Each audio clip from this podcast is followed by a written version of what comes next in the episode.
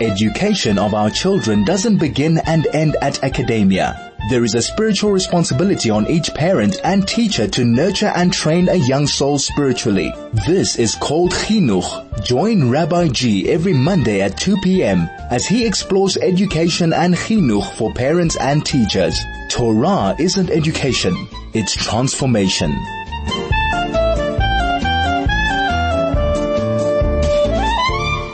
101.9 Chai FM Chai. We are back.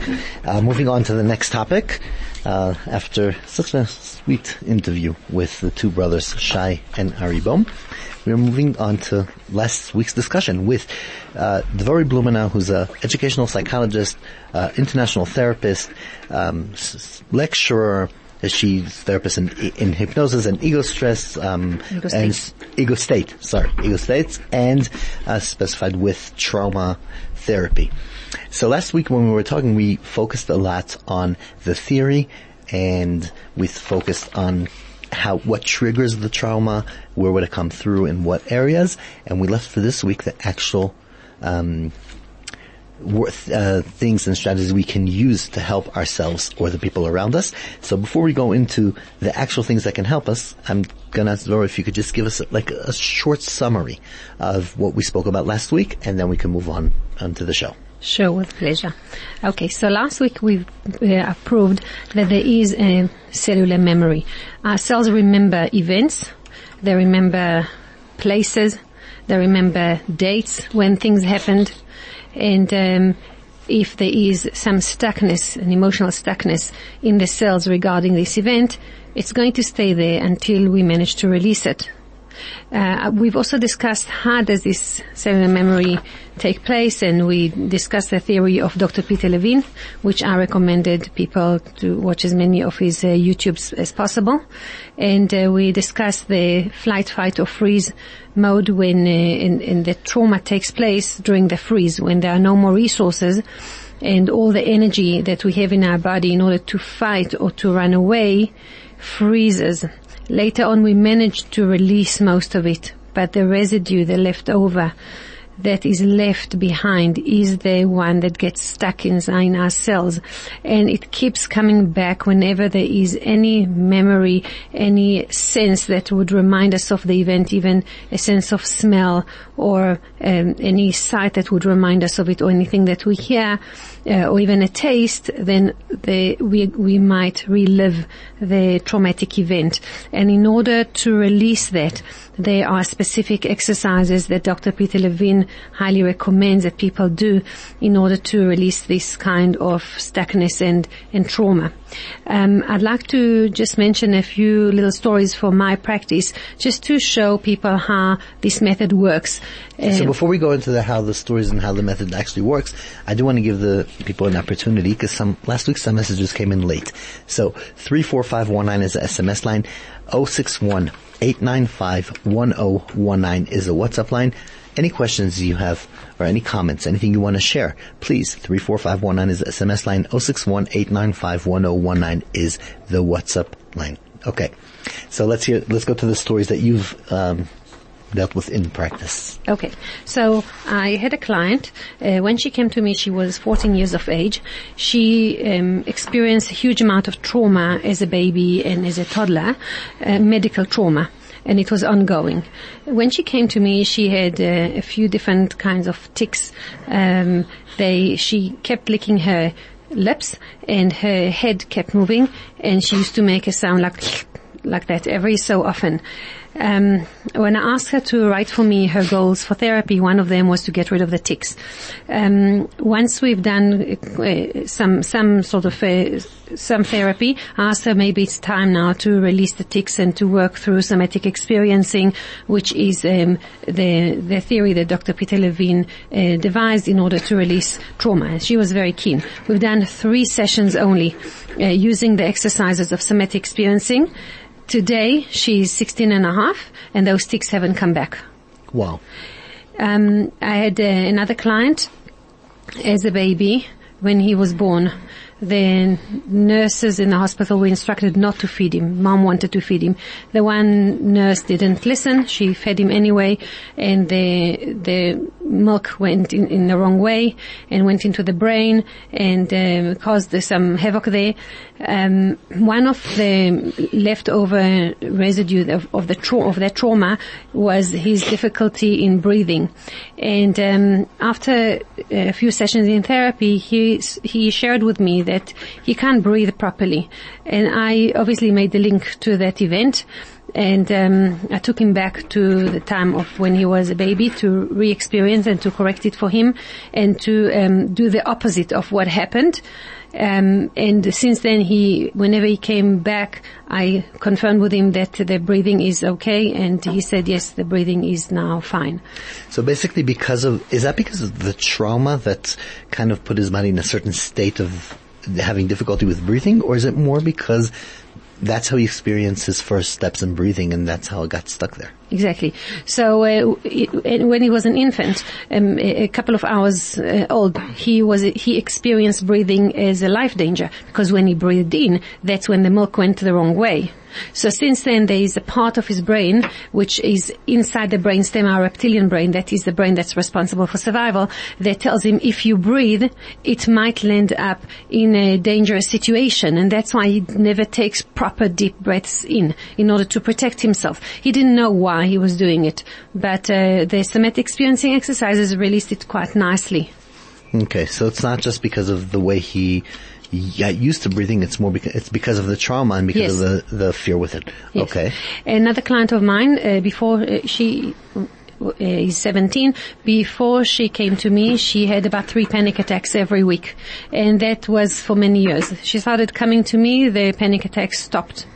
Then, um, uh, about, about three months later, she had another panic attack. It was a Sunday.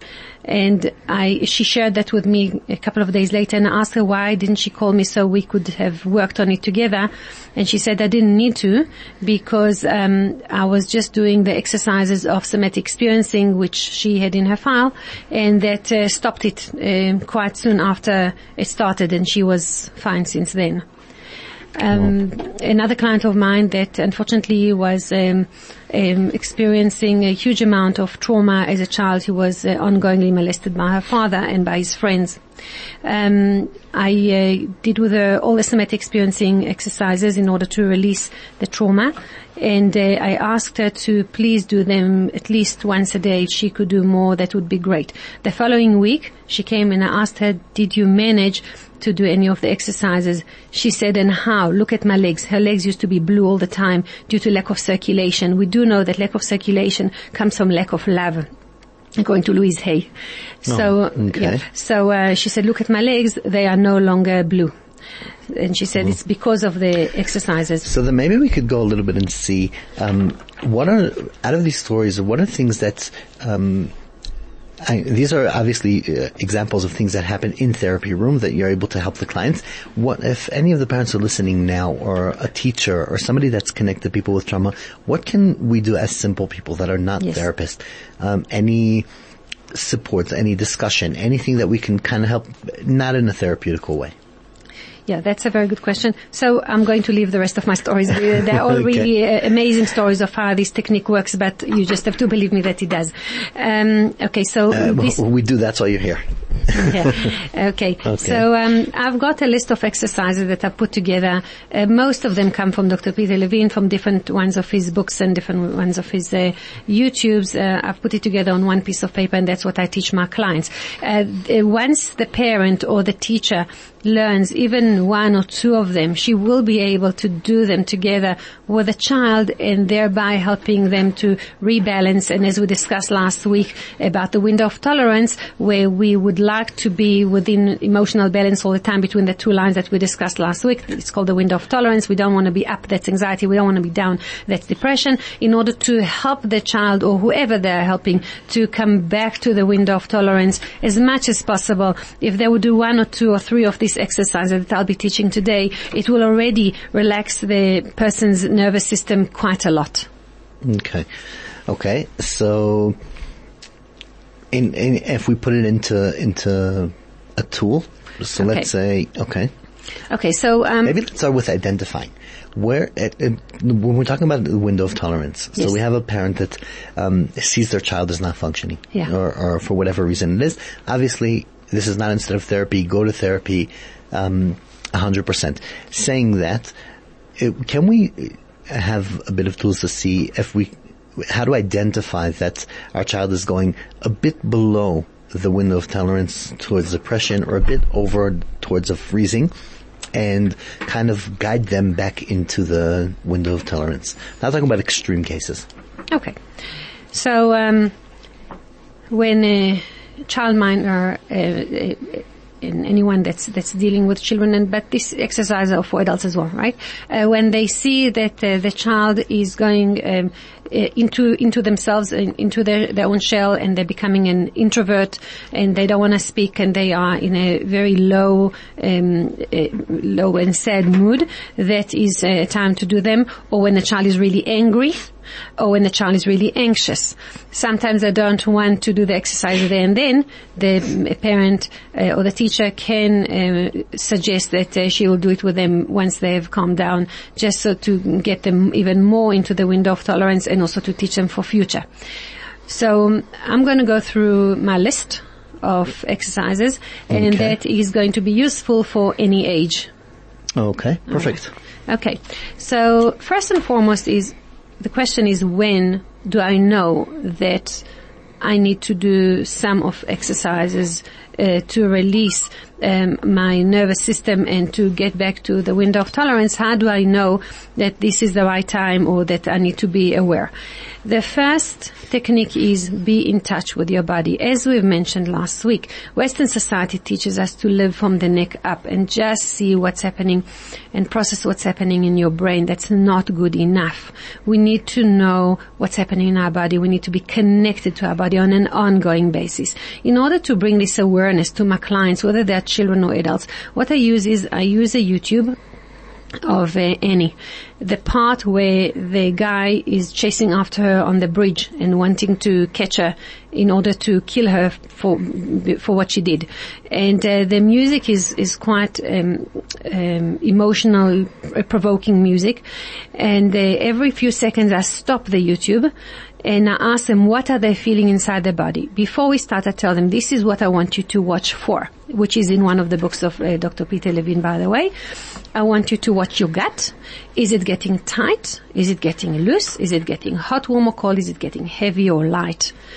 Or is there any stabbing or wobbly sensation in your gut? Our gut is the first place that gets hit by trauma or by fearful emotions. So basically, in a very controlled way, you're actually putting them through trauma again, with asking them to be aware of what parties uh, parties of their body are starting to be affected, and I in wouldn't, what way. I wouldn't call this trauma because I wouldn't put anybody through trauma. Uh, We, they come to release trauma. Yeah, but in a Uh, way, yeah, if, if yeah, they're yeah. watching something scary and you, Yeah, you- stressful. I, I would call it stressful, and uh, and I always would always word. I would always make sure with the parents that the children have watched any before, so it's not going to traumatize them. Ah, so it's just so through they the know emotion. Yeah, I just uh, and let them re-experience, uh, and then uh, I want them to watch what's happening in their chest. Is the chest tightening? Okay, so one second. So we're gonna after when when a person goes through the the stressful uh, thing that they're watching, they're gonna look out for what's happening in their gut, and then for the to their chest. And then before we move on, we do have to take another short ad break. And in the meantime, any questions you have, you want to ask, you want to share, 34519 is SMS line, 061 1019 is the WhatsApp line. And short break and we'll be right back. Chai FM, 101.9 megahertz of life. Okay, so back to our discussion. So we spoke about when a, you ask a child that's going to go through a stressful moment to start, and an adult, to start identifying their body, to start identifying where the stress is starting to kick in. So you said we start with With the gut. The gut. And we move on to the chest. Okay, and from there? And, and in the chest, also with the chest, you notice, is it getting tight? Is it getting loose? Is it hot, warm, or cold, heavy or light? What other sensations are coming from the chest? What about your heart? Is your heart beating faster than uh, otherwise?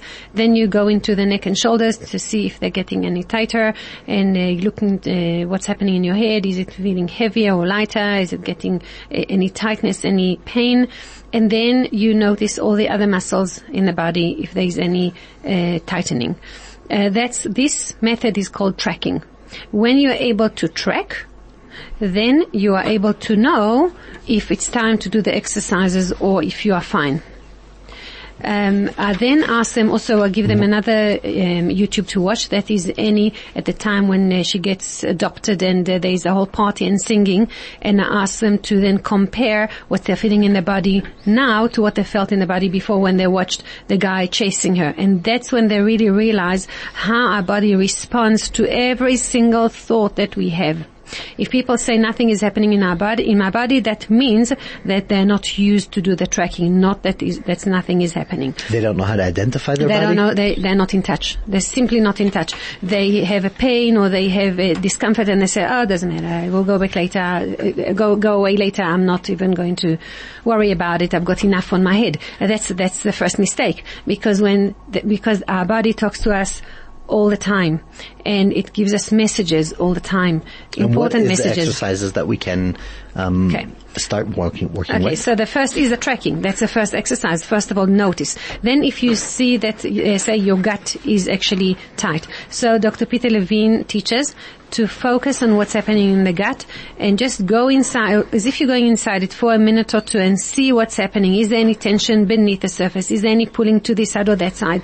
Uh, and all the other sensations we have mentioned before. And he says, which I've seen uh, endless of times with my clients, that when you, just by focusing on the discomfort and you just sit there with the discomfort and you focus on what's happening, the nervous system actually relaxes. That is exercise number one. Okay. Okay. Exercise number two is called the grounding. Ground, the grounding allows the nervous system to um, release and relax. What is grounding? You put your two feet on the ground.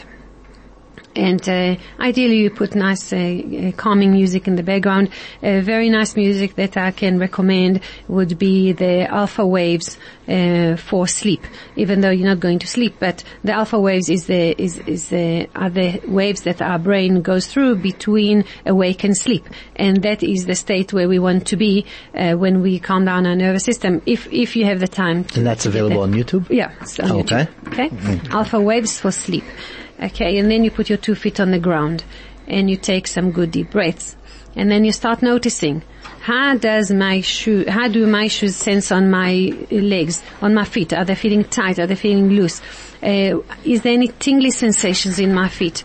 Then you move on to your socks. How am I experiencing my socks? Are they uh, sweaty? Are they nice? Are they calm? Are they comfortable? Um, and then you move on to your pants or to your skirt. How does that feel on my body? How does the material feel? Is it is the material heavy or light? Is it comfortable, uncomfortable?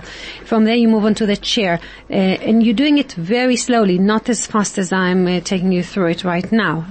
Um, you experience the chair, how, how your body is sitting on the chair and how the chair is carrying the weight of your legs and then you notice the back of the chair if there is any backing to your to your uh, chair um, and if your back is uh, leaning on it how this takes the weight of the body and how your back is experiencing the back of the chair and then you move on to your When waist you say how, what is, how it's experiencing, what do you mean? Okay, so are you feeling the back of the chair? Uh, is it feeling nice and uh, comfortable? Is it irritating you? Uh, is it causing warmth in the body?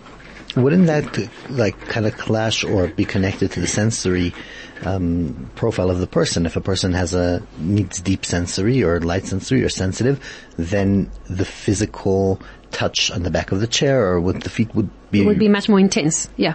Right. absolutely. Okay, so you have to also kind of identify your profile sensory or kind of know yourself in Yeah, order you- to do this exercise. Mo- Most people are not sensory. Those that are sen- sensory haven't got a very easy time in this world. Unfortunately, Um, yeah. Because the, their skin is giving them ongoing messages of uh, danger. Uh, so they will experience everything in more, in a more intense manner. Right. Uh, then you But they're aware of it. yeah, then you move on to your heart. How is my heart beating? Is it faster? Is it slower? How are my lungs getting, uh, uh, are expanding and constricting, expanding and constricting? How my shoulders are supporting my neck and how my neck is supporting my head. Up until here, that is exercise number two. That's called grounding. When you ground yourself, your nervous system miraculously is just going to calm down. Um, you, if you try it and you do it slowly, not as fast as I said it, you will see that suddenly you are feeling so much better. With, if you're in, in, at an interview or with people that you're not feeling very comfortable with or in a, a test or exam, it's a very good idea to feel the ground, feel how you are uh, connected to the ground. You're not floating around, you are safe. And uh, c- center yourself, notice what's happening in your body uh, according to what I just took you through, and that will calm down your nervous system quite immediately. Uh, yeah, it- it's fascinating how the feel of the ground, feel of stability means so much to us to, to contain ourselves. Um, I know it, it feels like we're, we're stopping every minute, but we do have to take another ad break. So another short ad break and we will be right back. Chai FM, 101.9 megahertz of life. 101.9 Chai FM, Chai We are back for the last part of today's show, and we just, before the break, going in a few practical uh, exercises and strategies that a person can use in order to release stress, in order to release trauma, in order to get themselves calm and focused again, together with Dvori Blumenau, psychologist, therapist, trauma professional, and many more, but we're short in time.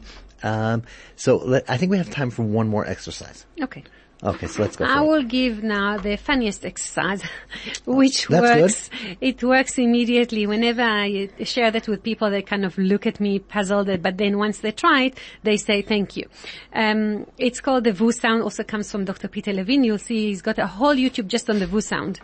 Um, we have to understand that when we have all sorts of emotions, they come inside our body and they sit in our diaphragm, which is by uh, around the rib cage, Uh, above your, your stomach. And they come in and they sit on the diaphragm. And they come in and they sit inside the, the diaphragm. Now we need something to shake the diaphragm in order to get and release those emotions um, from from our system. So the VU sound is very powerful in terms of releasing. It comes also. Uh, it's based on the theory that we've mentioned last week that animals, when they ex- were exposed to trauma, they don't just shake their body and move, but they also make all sorts of sounds. I was about to mention it. It's exactly from that how the Yeah, exactly. That, Right. That's where he got it from, really. Okay. So the VU sound is you take a very deep breath and then you make a very, very long VU until you are out of breath. And then you wait and see what's happening in your body and then you continue and you're doing it a few times until the emotion is out. Sometimes you'll find, you find yourself crying while you do that because it's actually releasing emotions. I always tell people you don't have to take special time to do this exercise. Do them while you're driving uh, or while you're walking. So the VU sound is very easy to do while you're doing other things. So it sounds like this. Take a deep breath in. Until you're out of breath. And when I give this uh, as, a, as a lecture in front of uh, 300 uh, ladies, as, as the whole place sounds like a, a beehive, but everybody laughs and that also releases and, and, and they feel, they feel the actual release from, from the, the diaphragm, the stomach, the arms, the legs, everywhere gets uh, absolutely released through the VU sound. So that is exercise number three. Okay, so that's so that's actually a very practical and easy uh, uh, exercise that we. It's a good thing to end that. that we're ending off with a good exercise, I think, and really just releasing air through sound Yeah, and it's just easy, it's doesn't have to be loud or crazy. Yeah, just moms can do it with the children. Teachers can do it with the class. And it will be, if they laugh, it's wonderful. Tell them that the, the laughter also releases emotions. Uh, So uh, yeah. encourage the laughter. laughing, crying, that's all emotions. Yes. And, and Crying is okay. also a, a method of releasing. Running, jumping, um, any form of uh, exercise.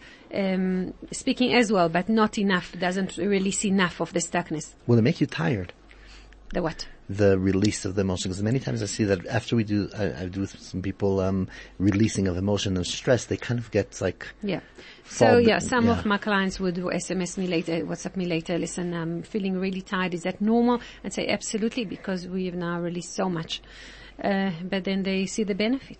All right. I think it's very important that we realize just, yeah, so don't do it while you're about to walk into uh, an important meeting or something. Just do it more kind of when you have the time and space to relax and to come. Uh, actually, uh, if you do the, the tracking, the grounding and the VU, it's going to help you with the meeting or whatever it is that you are It won't drain about. your power. No. The, the, the grounding, I know, I, I would be very good, but the VU No, won't. no, it won't drain your power. I was really uh, referring to other exercises that I do, especially when I release anger with my clients. All the exercises that I've got for that, which is not something I was going to discuss today. That is really uh, it takes away a lot of and it takes out a lot of energy. But please believe me, they get so rejuvenated and then they're able. To No, I know it's worth it, on. and it's it's a hundred percent. But okay, it's interesting because I had, did find that the VU one does take a bit of strength away and kind of gets you tired. But the grounding, I for sure, I mean, gives energy. Let each person, but it's uh, worth it. Yeah, try. you're right. I'm just saying, be aware, maybe, and and know your body, know yourself, and know what works for you. So what, whenever people are in front of, before a stressful event, I tell them just do the VU quickly. Yeah, and then and then it will let you go. Okay, well, that was actually very practical. Looking forward for the next time because there will, as we spoke in the break, there will be a next time because we covered a very limited amount of what we need to. Um, really, as always, fascinating. Um, a lot of practical help and it really tremendous work you do out here. Thank you very Thank you much, so much. for being with us. And we didn't even touch on Lag Boimer, but enjoy your Lag Boimer and the Thank you. warmth of and, and everything that comes through. That was Dvori Blumenau, uh, educational psychologist, uh, international therapist, speaker, um, and she's specified in many different areas, but specifically we were talking today about trauma. 101.9 Chai FM, Chai Chinuch We have come to an end. Thank you, Craig, for all your help. And we will be in touch, please God, next week, Monday. In the meantime, I usually say, keep well. But in the meantime, I'm saying this week, make sure to remember Chai FM, unlike Boimer, and make sure you remember to give back. Thank you and keep well.